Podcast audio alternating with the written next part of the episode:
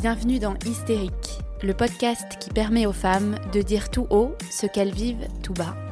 Je m'appelle Clarisse, je suis professeure de yoga et j'ai créé ce podcast bienveillant qui autorise chacune à s'exprimer pleinement pour une parole plus libre et déculpabilisée. Parce qu'elle a longtemps été considérée comme une névrose féminine, l'hystérie représente aujourd'hui le symbole de la mauvaise prise en charge des troubles féminins par la société. Endométriose, fausse couche, ménopause, surcharge mentale. Dans chaque épisode, vous découvrirez l'histoire inspirante de femmes qui nous confient comment elles ont réussi à surmonter et à apprivoiser ce qui semblait faire d'elles des hystériques.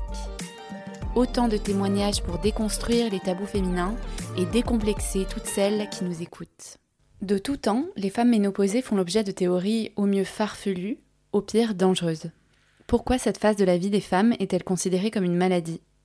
Aux origines de la condamnation, l'invention d'une pathologie de la ménopause par des médecins biologistes du siècle des Lumières et qui se voit renommer l'âge critique. Aujourd'hui, on va dédier cet épisode à la ménopause, l'un des derniers grands tabous de notre société, cette étape pourtant normale de la vie des femmes qui reste cantonnée à une approche médicale et qui ne sort surtout pas des cercles intimes de discussion des femmes concernées. 4 femmes sur 10 déclarent que la ménopause a eu un impact négatif sur leur quotidien et seule une femme préménopausée ou ménopausée sur deux en a parlé à son conjoint. Encore aujourd'hui, la ménopause ne se raconte pas, elle se vit dans le silence. Dans cet épisode, Christine nous raconte sans filtre l'arrivée traumatisante de la ménopause dans sa vie. Insomnie, idées noires, chute de cheveux, bouffée de chaleur à répétition, mal-être, sentiment de solitude, un chamboulement qui est arrivé dans sa vie depuis maintenant 7 ans, sans crier gare. Un épisode sans tabou pour prévenir de l'importance de s'informer et surtout de se préparer, peu importe son âge, à ce grand changement de la vie d'une femme. Je vous souhaite une très bonne écoute. Bonjour Christine. Bonjour Clarisse. Comment vas-tu? Je vais très bien, je te remercie. Merci d'être présente aujourd'hui. Euh, pour commencer, est-ce que tu peux te présenter à nos auditeurs, donc nous partager ton prénom, ton âge, où tu vis et ce que tu fais dans la vie? Alors, je tiens tout d'abord à te remercier pour ton invitation. Je m'appelle Christine, j'ai 57 ans, j'habite à Andrézy dans les Yvelines, à côté de Conflans-Sainte-Honorine, et je suis responsable RH et comptable dans une association. Ok. Et le nom de l'association? L'association des maires des Hauts-de-Seine. D'accord, ok. Et alors pour remettre un petit peu dans le contexte, euh, tu es la maman de Marie, euh, que j'ai reçue dans un précédent épisode et qui souffre d'endométriose et d'infertilité. Elle m'a récemment contactée du coup pour me parler de ce dont tu souffrais depuis quelques années maintenant, euh, la ménopause la fameuse. tu vas nous raconter tout ça aujourd'hui. Je voulais savoir, avant de commencer, de nous raconter ton histoire, quelle image, toi, tu avais de, de, la ménopause avant que ça, avant que ça t'arrive? Qu'est-ce que, que, Comment tu le représentais? Alors moi, j'avais une image plutôt positive de la ménopause. Ah ouais, ok. Pour moi, c'était la fin des cycles menstruels, la liberté de pouvoir vivre sans me soucier des douleurs ni des contraintes liées aux règles tous les mois. Et c'est une étape euh, dans la vie d'une femme, car chez les hommes, cette problématique n'arrive que bien plus tard et de manière moins radicale. Et donc du coup, pour toi, c'était vraiment le moment, euh, la liberté, quoi. C'est ça. Oui, oui, parce que effectivement. T'avais souffert de tes règles Oui, Ouais, c'était douloureux. Oui, tous les mois, c'était douloureux, effectivement. Hmm. J'étais obligée de prendre des, des, pardon, des antalgiques ouais. pour, euh, pour limiter les douleurs, en fait. Ouais, d'accord. Et, euh, et, à quel âge alors les premiers symptômes se sont déclarés de, ta ménopause? Parce que je crois qu'il y a une préménopause, c'est ça? Oui, alors on dit qu'il y a une préménopause. Moi, je dirais que ça s'est passé dans un laps de temps de six mois environ. Donc ça fait maintenant euh, sept ans. Ouais. je venais d'avoir 51 ans et mes règles se sont arrêtées. Euh, relativement brutalement en fait. Ok, du jour au lendemain, tu n'as plus tes règles Pratiquement. Et avant, tu n'avais pas eu de, premiers symptômes euh Non. Ok, d'accord. Pas du tout. Ok. Et alors, comment tu l'as vécu? Est-ce que tu t'es dit, ah ça y est, c'est le, c'est le début de... Alors, moi, j'étais prête. Euh, j'ai bien vécu le fait d'être ménopausée, mais je n'étais pas prête à vivre tous les effets secondaires que cela a eu sur moi. Ouais, qui arrive après. Qui arrive après, tout à fait. Ouais, d'accord. Parce que hum, j'ai l'impression que pour certaines femmes, ces symptômes, il y en a beaucoup qui arrivent aussi avant. Moi, dans mhm. mes cours, j'ai beaucoup de femmes, par exemple, qui ont de, de l'arthrose très forte au niveau de l'épaule et qui ne peuvent mhm. plus lever le bras du jour au lendemain. Et toi, c'est drôle que ça te soit arrivé sans, sans crier gare, quoi. Ça m'est arrivé après. Soudain. Ça. Et ouais. ces douleurs sont venues. Euh... Ok, ensuite. Oui, tout à fait. D'accord, donc à 51 ans, tu, tu, tu n'as plus tes règles. Mm. Et est-ce que justement, tu es comme Marie, euh, vraiment sans tabou à ce niveau-là? Est-ce que tu en parles à ton entourage? J'ai vu qu'une femme sur deux n'en parlait pas à son conjoint. Euh, de la ménopause, c'est quand même, ouais, quand même incroyable. C'est surprenant, oui. Non, moi, je suis comme Marie. Il n'y a jamais eu de tabou à la maison, mais toujours la volonté de dialoguer, d'expliquer et de partager les choses. Euh, C'était pareil avec ma maman. J'ai échangé avec elle. Elle n'avait eu aucun symptôme euh, ah oui. à la ménopause. Du tout. Ce qui peut paraître surprenant. Souvent, on dit que c'est héréditaire, euh, etc. D'accord. Ben, moi, ouais. je dirais que, ben, de par mon expérience personnelle, ce n'est pas le cas. Euh, donc, malheureusement, je n'ai pas pu échanger avec elle très longtemps sur ce sujet, car la maladie d'Alzheimer l'a emportée l'année suivante. Donc, euh, j'ai également pu en parler à des amis Mhm. plus âgés que moi qui avaient des bouffées de chaleur. Et je dois avouer que ça m'a fait un bien fou. Euh, je me suis rendu compte que je n'étais pas seule dans ce cas. Ouais, de partager un petit peu Oui. ton expérience. euh, Tout à fait. Et puis ben, avec mon mari, il n'y a, pas- il y a pas de tabou non plus. On est extrêmement proches. Et euh, j'ai toujours évoqué ce que je ressentais. Et il a toujours été à mon écoute. Ok, ouais. C'est quand même dingue de ne pas en parler à, à son mari, je trouve. Euh, je trouve. Ouais. Je trouve. C'est On- triste. On, partage tout euh, pour moi dans un couple. Ouais. Mais c'est Très peut-être pas le cas triste. de tout le monde. Euh, et au travail alors? Alors, à l'époque, je travaillais dans une autre structure que celle dans laquelle je suis Ouais. actuellement. Euh, mes collègues étaient plus jeunes que moi et elles ne connaissaient pas cette période dans la vie d'une femme, hormis ma chef de service, qui avait un an de plus que moi et qui parfois ouvrait la, ouvrait la fenêtre de manière soudaine, et probablement parce qu'elle avait Ah. des bouffées de chaleur. D'accord. Donc on n'a jamais vraiment échangé là-dessus, bah, parce qu'elle était assez euh, particulière et voilà, je me suis pas permise d'aborder ce sujet avec elle.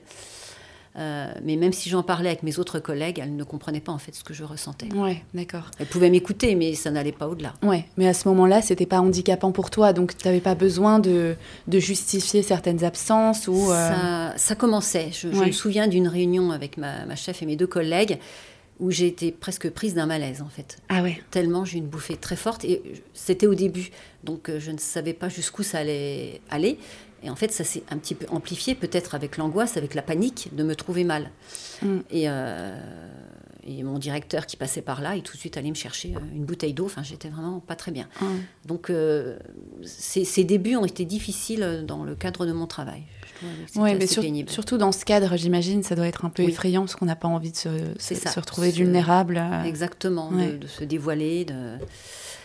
Et oui, c'était c'est une période qui n'a pas été simple, effectivement. Ouais, donc les, bou- les bouffées de chaleur arrivaient.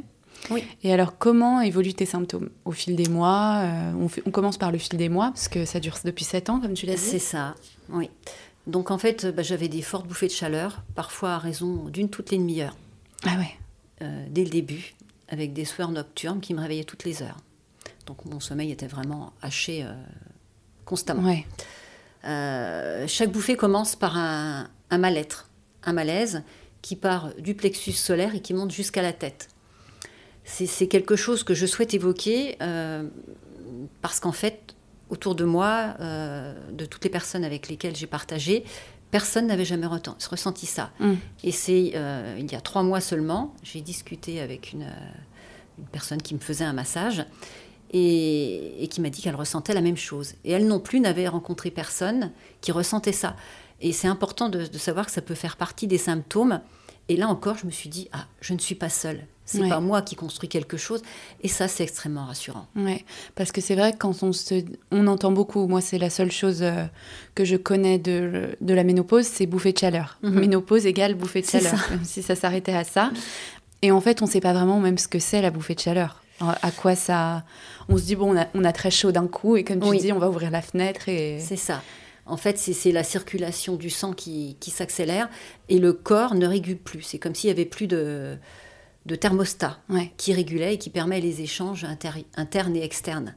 Et de ce fait, ben, on a chaud, on a chaud et, et ça monte en température. Le, con- le corps monte en température et dégage une chaleur euh, incroyable. Quoi. Ouais. Je, je me rends jamais compte si vécu j'appose ça. ma main euh, proche de mon corps, mais on sent une chaleur, euh, c'est fou. Ah ouais. Puis ben, on devient rouge, enfin voilà, ça s'accompagne de, de- de symptômes physiques et visuels. Quoi. D'accord. Et donc, tu dis que ça s'accompagne aussi pour toi d'un certain mal-être.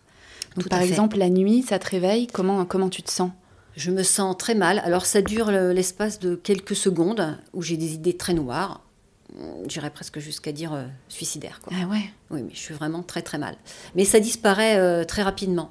C'est l'instant de quelques secondes, quoi. C'est ça, oui, oui, vraiment au tout début. Et, et ça, ça apparaît avant même les bouffées de chaleur.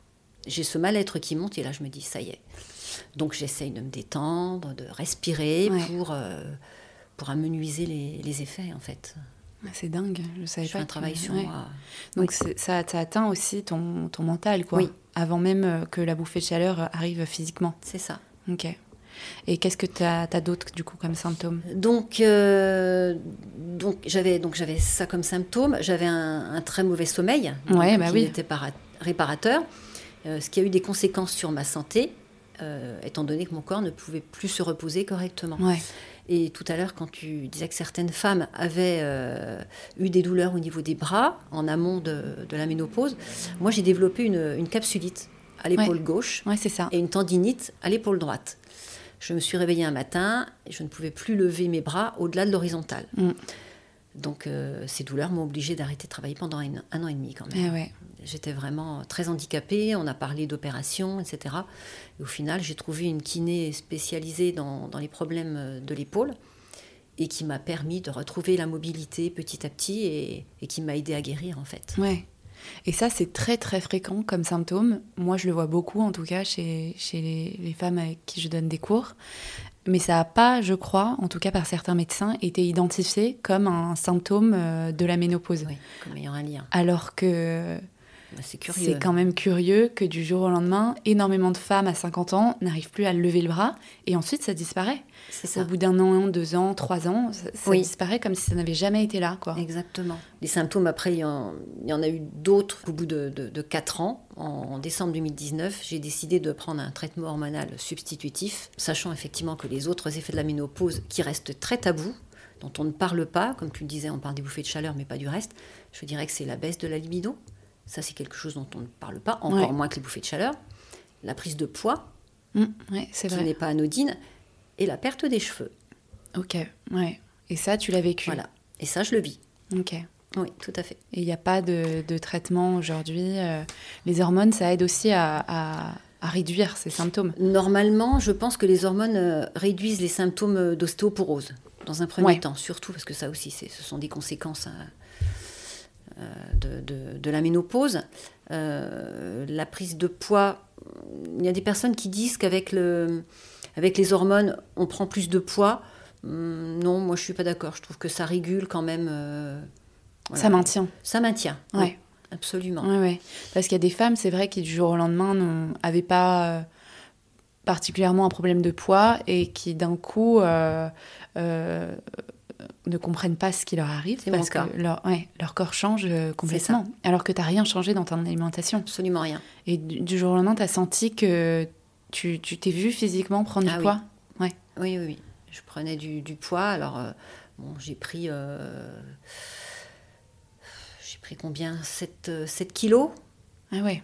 Oui, à peu près. À- environ un kilo par an, en fait. Ok. Voilà. Donc, après, il faut vraiment changer davantage son alimentation. euh, manger plus de légumes, plus de fruits.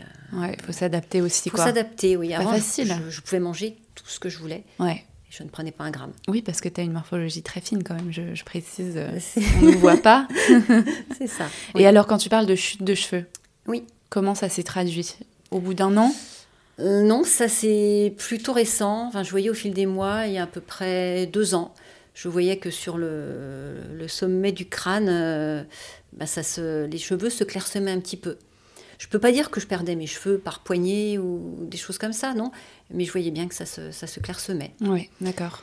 Donc, euh, donc je suis allée voir un, un spécialiste hein, euh, qui m'a donné un traitement, mais pareil, ce sont des hormones, c'est du minoxidil comme pour les hommes. Euh, donc c'est un traitement qui est très fort et qui a aussi un perturbateur endocrinien. Ah ouais. Donc effectivement, j'ai fait le traitement quelque temps. Donc ça, ça maintient, ça ne fait pas à proprement parler repousser les cheveux, mais ça, ça les renforce, ça épaissit, euh, ça les rend un petit peu plus, un peu plus forts et ça les épaissit. Ouais. Et puis, euh, puis j'ai décidé d'arrêter de, prendre ce traitement parce que ça, plus Ça le fait traitement beaucoup. hormonal, je me suis dit euh, non, surtout que moi je suis contre tout ce qui n'est pas naturel à la base. Mm. Donc Parfois, on n'a plus le choix, c'est Voilà, sûr. Exactement. c'est vrai que j'imagine que là, ça fait un petit combo. C'est beaucoup, quoi. c'est ça. Et ouais, donc en fait, finalement, tu rentres dans ce- cette sphère euh, euh, de la ménopause euh, avec cette image que ça allait être juste l'arrêt des règles, la liberté. Et en fait, euh, il y a quand même beaucoup, beaucoup d'aspects négatifs qui viennent, qui viennent un petit peu envahir ton quotidien. Oui. Est-ce qu'il y a un moment quand même où, où tu t'es senti euh, mieux ou? Oui, je me suis sentie mieux grâce au, au traitement hormonal. ouais, à partir du moment où tu as pris Ah le oui. traitement Oui, absolument. Étant donné le- la grosse problématique, en fait, c'est que je ne dormais plus. Ouais, Donc, euh, bah, si je ne dors pas, euh, bah, comme tout un chacun, on est très mal dans, dans sa peau. On Ouais. ne peut pas assumer sa journée de manière correcte. On ne peut pas travailler comme il faut. Donc, la progestérone, euh, parce que dans le traitement hormonal substitutif, il y a de la progestérone et de la, des œstrogènes. Et la, la progestérone, on en prend une gélule le soir. Et la visée aussi, c'est d'aider à dormir. Hmm. Donc à partir du moment où j'ai pris ce- cette petite gélule, euh, pour moi ça a tout changé et c'est ce qui m'a permis aussi de, de revivre, enfin je pense que c'est vraiment le terme, de vivre de nouveau euh, Ouais, malgré les, les bouffées que je peux avoir dans la journée ou mes... c'était un soulagement quand même Énorme. par rapport à avant. Ouais. Ah oui, franchement, euh, je pense que je n'aurais pas tenu sans, sans ça en fait. Et quand tu dis que c'était pas rien de prendre des hormones, est-ce qu'il y, a des- il y a des effets secondaires, il y a des contre-indications? Oui, alors effectivement, il y a des, des effets secondaires. euh, Enfin, des- pas vraiment des effets secondaires à proprement parler. Euh, par contre, toute personne qui a eu un cancer, euh, du sein en l'occurrence, Ouais. ou a des antécédents familiaux de cancer du sein, ne peut pas prendre ce genre de traitement. Ouais, d'accord, parce que ça peut ça. favoriser. Absolument. S'il y a déjà Oui, un oui, terrain. oui. ouais. Il y, a- il y a beaucoup de choses d'ailleurs, même dans les, dans les, les- les médicaments, dans les compléments alimentaires euh, qui peuvent aider dans la ménopause. euh, beaucoup sont contre-indiqués euh, dans le cas d'un cancer en fait Ouais, précédent ou, ou d'antécédent. Ensuite, il ne faut pas dépasser 5 ans de traitement, de Ah, traitement hormonal. ouais, c'est vraiment limité parce qu'au-delà, c'est pareil, on, on encourt des, des risques. Ouais, donc c'est pas rien quand De- même. Hein. C'est pas comme pas la rien. pilule, par exemple, où là, il n'y a pas du tout de, de limite euh, d'utilisation, quoi. Non. Et c'est vrai que au départ, c'était pas mon choix du tout. Ouais. Euh, J'avais déjà pris des, des hormones donc pour avoir ma fille et je ne voulais pas en prendre davantage. Donc moi, je me suis trouvée face à une problématique où je prends un traitement hormonal substitutif et je risque un cancer. Dans mon esprit, c'était ça. hein. Ou je continue de plus dormir et Alzheimer me guette. Et comme maman est partie d'Alzheimer, euh, voilà, j'avais vraiment ça en tête et c'est comme ça que je voyais les choses. Pourquoi? Pourquoi le cancer? Parce que dans ma famille euh, très proche, et mon papa, mes oncles, ma tante, ma grand-mère sont tous partis d'un cancer. D'accord, ouais. Donc j'avais vraiment l'impression d'avoir cette épée de Damoclès au-dessus de la tête, ouais. ce qui fait que j'ai vraiment euh, très longtemps hésité. Hein, j'ai attendu euh, quelques années avant de, de craquer, entre guillemets, et de prendre un traitement hormonal. Ouais. Et finalement, bon, ça t'a quand même, ça t'a quand même soulagé. Oui. Ouais. Et je ne, je, ne, enfin, je ne regrette pas du tout. Ouais. Et aujourd'hui, quels sont les symptômes restants? Alors aujourd'hui, euh, les symptômes restants, euh, ça va bientôt faire 7 ans que je prends le traitement et j'ai toujours les mêmes symptômes si toutefois j'arrête le traitement. Ça ne s'est pas amenuisé. Euh, j'ai tenté de l'arrêter, mais des bouffées de chaleur et des sueurs nocturnes sont de nouveau apparues. Oui, d'accord. C'est comme un pansement, en fait, le, Oui. le traitement. Oui, c'est pas, pas, pas euh, curatif en soi. Effectivement, c'est comme un pansement. On retire le pansement, euh, C'est toujours là. ça ressurgit. Ouais. Absolument. Et euh, donc maintenant, ça fait deux ans que j'ai cumulé le traitement de TSH après avoir interrompu pendant six mois. Et ma gynécologue m'a dit un jour qu'elle avait une patiente qui avait 90 ans et qui avait toujours des bouffées de chaleur. Donc j'ai encore de la marge. tu peux pas nous dire ça. non, non, mais voilà, ça reste une exception et il faut rester positif. Euh, donc un traitement hormonal, c'est 5 ans. Donc je me dis, je vais arriver euh, tant bien que mal à 10 ans de ménopause. Et là, euh, normalement, là, les symptômes devraient vraiment s'atténuer. Enfin, j'y crois en tout cas. Ouais, ouais, ouais, on y croit. Parce qu'en fait, c'est ça, c'est que les symptômes de la ménopause, ils doivent pas durer plus d'un d'un certain temps, quoi. Ça nous Euh, suit pas jusqu'à la- l'autre moitié de notre vie, quand même. non. Alors j'ai lu qu'en moyenne, les symptômes, c'était 6-7 ans. Voilà, qui, qui perduraient 6-7 ans. Donc bah, moi, je vais arriver à 7 ans. Je vais continuer à prendre mon traitement et puis bon, j'essaierai de l'arrêter ensuite. Mais bon, j'ai ma, ma, tante, par exemple, qui a 87 ans et qui me dit parfois avoir des bouffées. Mais elle, ça n'a jamais été très très fort chez elle. Et puis même encore maintenant, enfin, c'est une petite bouffée par-ci par-là, mais absolument rien de, dérangeant dans la vie du quotidien. Ouais. Et alors toi justement, qu'est-ce que est-ce que tu as trouvé des pratiques, des alternatives naturelles qui t'aident aussi en parallèle de ce traitement, euh, qui t'aident au quotidien? Alors, je dirais que j'ai tout essayé. Je, souhaite en parler ici parce que les, personnes, euh, les femmes qui nous écoutent, ça peut peut-être les, les aider, leur rendre service. Donc, euh, j'ai tout essayé. Donc, tous les compléments à base de plantes qu'il existe sur le marché. Ma gynéco m'avait prescrit, euh, je peux donner les marques, c'est pas. Oui, bien sûr. Manae, Cérélis. Euh, bon, ça n'a pas fonctionné ou très peu sur moi. J'ai essayé l'homéopathie, les gouttes d'huiles essentielles de sauge sclarée. On en applique quelques gouttes sur le bas du ventre quotidiennement. Ça, je sais qu'il y a des personnes euh, chez qui ça fait effet, c'est efficace. Euh, j'ai suivi des séances de luxoponcture, appelée également luxothérapie. C'est quelque chose qui n'est pas très connu, et en fait, c'est une amie euh, qui m'en a parlé, qui, elle, avait euh, suivi cette thérapie, et en huit semaines, ces bouffées ont disparu. complètement. Ça consiste en quoi? Complètement. Donc, c'est un peu comme l'acupuncture, mais c'est complètement indolore. Et on applique sur, sur des, les zones, sur les points d'acupuncture, un pistolet c'est un rayonnement en fait. Hein. C'est un rayonnement infrarouge. D'accord. Donc, euh, on applique euh, ça sur les, différents points d'acupuncture et ça peut très bien fonctionner. Donc, euh, normalement, ça fonctionne très bien. Moi, j'ai commencé au moment du Covid et je n'ai pas eu de chance étant donné que ma thérapeute a contracté le Covid, a dû être hospitalisée. Et, donc, ça a complètement interrompu ah le, cycle de soins. Et t'as pas pu reprendre euh, J'ai continué pendant plusieurs mois, mais en fait, c'était complètement rompu et ça n'a pas fonctionné sur moi. Mais euh, je reste persuadée. Et quand je lui ai posé la question, euh, dans combien de cas est-ce que ça fonctionne Et elle m'a dit, moi j'ai eu en gros 90% de retours positifs hein, de la part de mes patientes. Hmm, d'accord. Donc ou disparition totale des bouffées, ou partielle, mais en tout cas une amélioration certaine. Ouais. Voilà, j'ai essayé le magnétisme aussi. Et puis j'ai demandé de l'aide à une, une énergéticienne. D'accord. Voilà.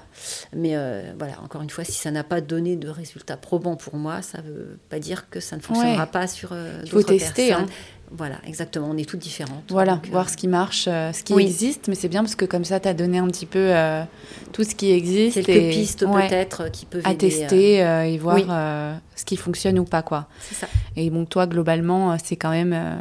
mais je pense que hum, il y, a des, il y a des solutions aussi euh, très simples, comme tu disais, la respiration, euh, qui peuvent aussi aider pendant euh, cette période un petit peu intense, ouais, de mieux gérer en tout cas, d'atténuer un petit peu les, la douleur ou, ou la gêne, quoi. C'est ça.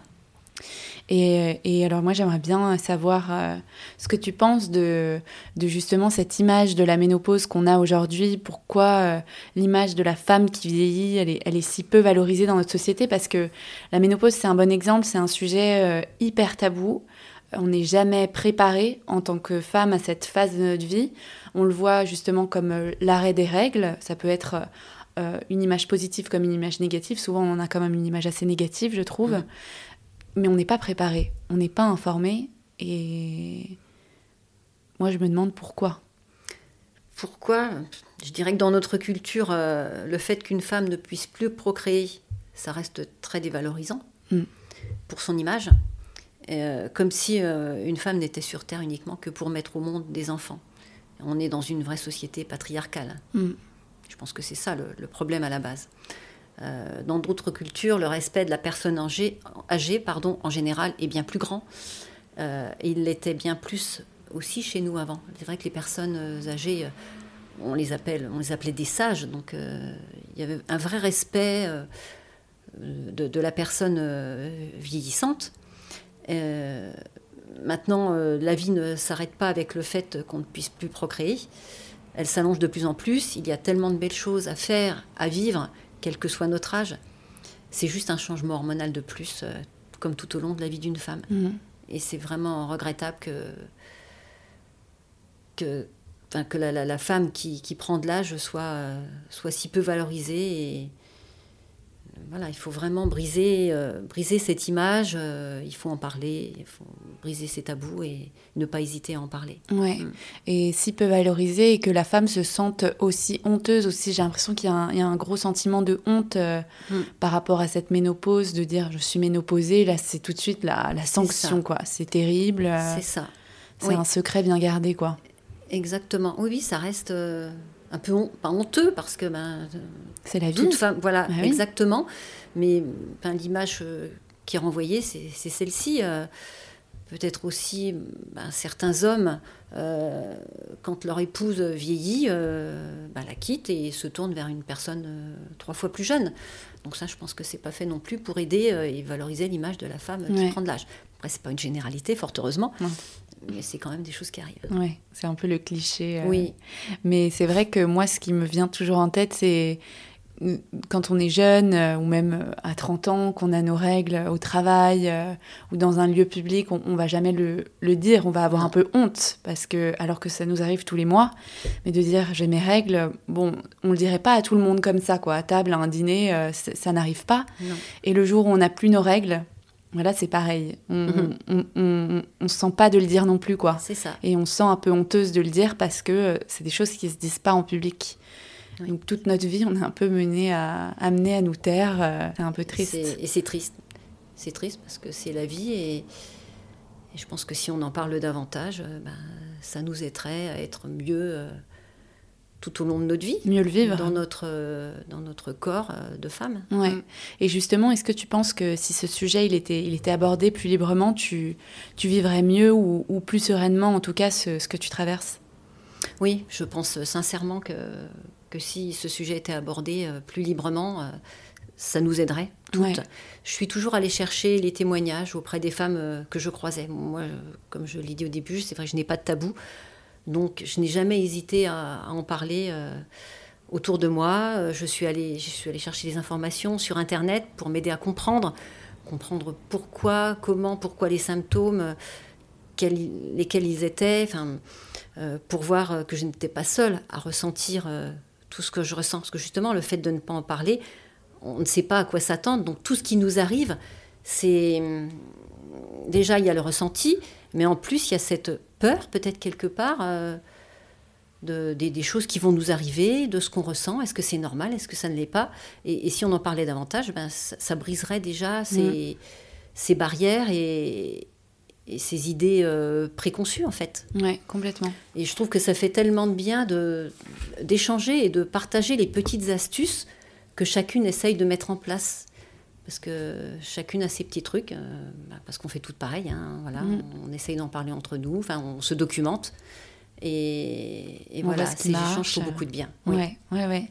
Et c'est vrai que je précise, cet épisode, il est vraiment pas là pour, euh, pour angoisser ou voilà, pour dire ça va être horrible. Pas du tout.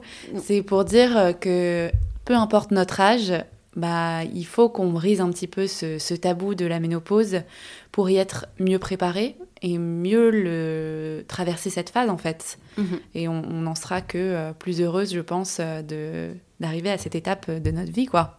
Exactement. Non, non, il faut être positif, c'est clair. Et, euh, et, alors toi, quels seraient tes conseils pour, pour toutes les femmes qui nous écoutent et qui traversent ou qui s'apprêtent à traverser cette, cette période de leur vie? Alors je dirais qu'il tout d'abord, il ne faut pas, il ne faut pas en avoir peur. Hein. Mm. il faut écouter son corps il ne faut pas hésiter à, en parler euh, autour de vous. Il ne faut bannir aucune des solutions qui vous sont proposées.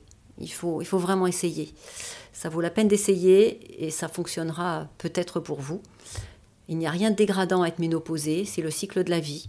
Et puis il y a des femmes pour qui tout se passe merveilleusement bien, ça il faut aussi le dire. Hein, moi j'en ai autour de moi qui n'ont aucun symptôme, ça s'est passé du jour au lendemain, l'arrêt des règles, et absolument rien, sans effet secondaire et vous en faites peut-être partie, mesdames. Donc, euh, donc voilà, il faut rester positif en tout cas euh, par rapport à tout ça et, essayer de prendre des choses du bon côté. Ouais. Voilà. Ouais, ouais. Et en plus, tu as donné beaucoup de, de conseils euh, à tester si jamais on a des symptômes assez, assez virulents comme les tiens. Oui. Donc euh, voilà, pas hésiter à tout tester et être ouverte, quoi. J'espère vraiment que, que- que mon petit témoignage à mon niveau pourra aider euh, certaines d'entre vous.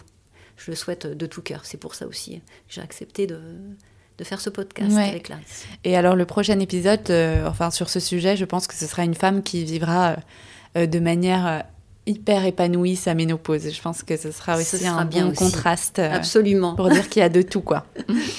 Est-ce que tu as un ouvrage justement à nous recommander qui t'a qui t'a aidé, qui t'a inspiré euh, pendant, pendant cette période?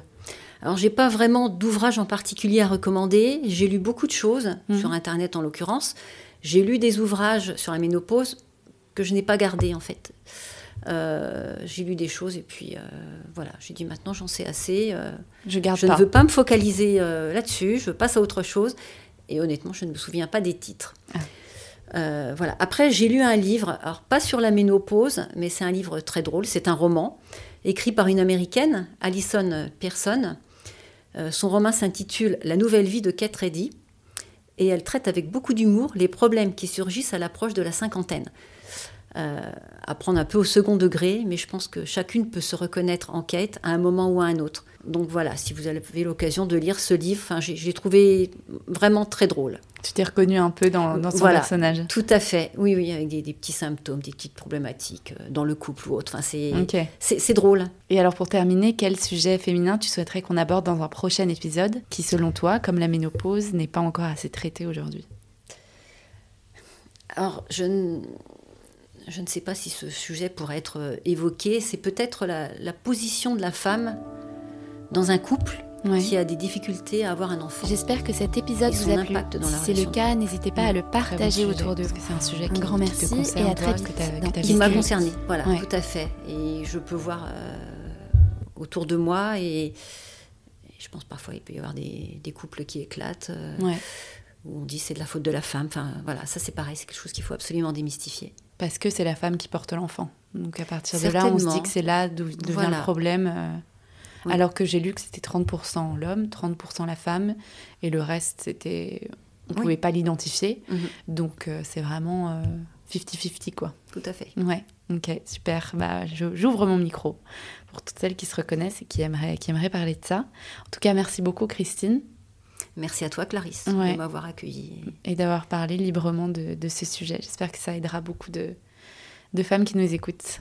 Je le souhaite aussi. Merci. Merci, au revoir.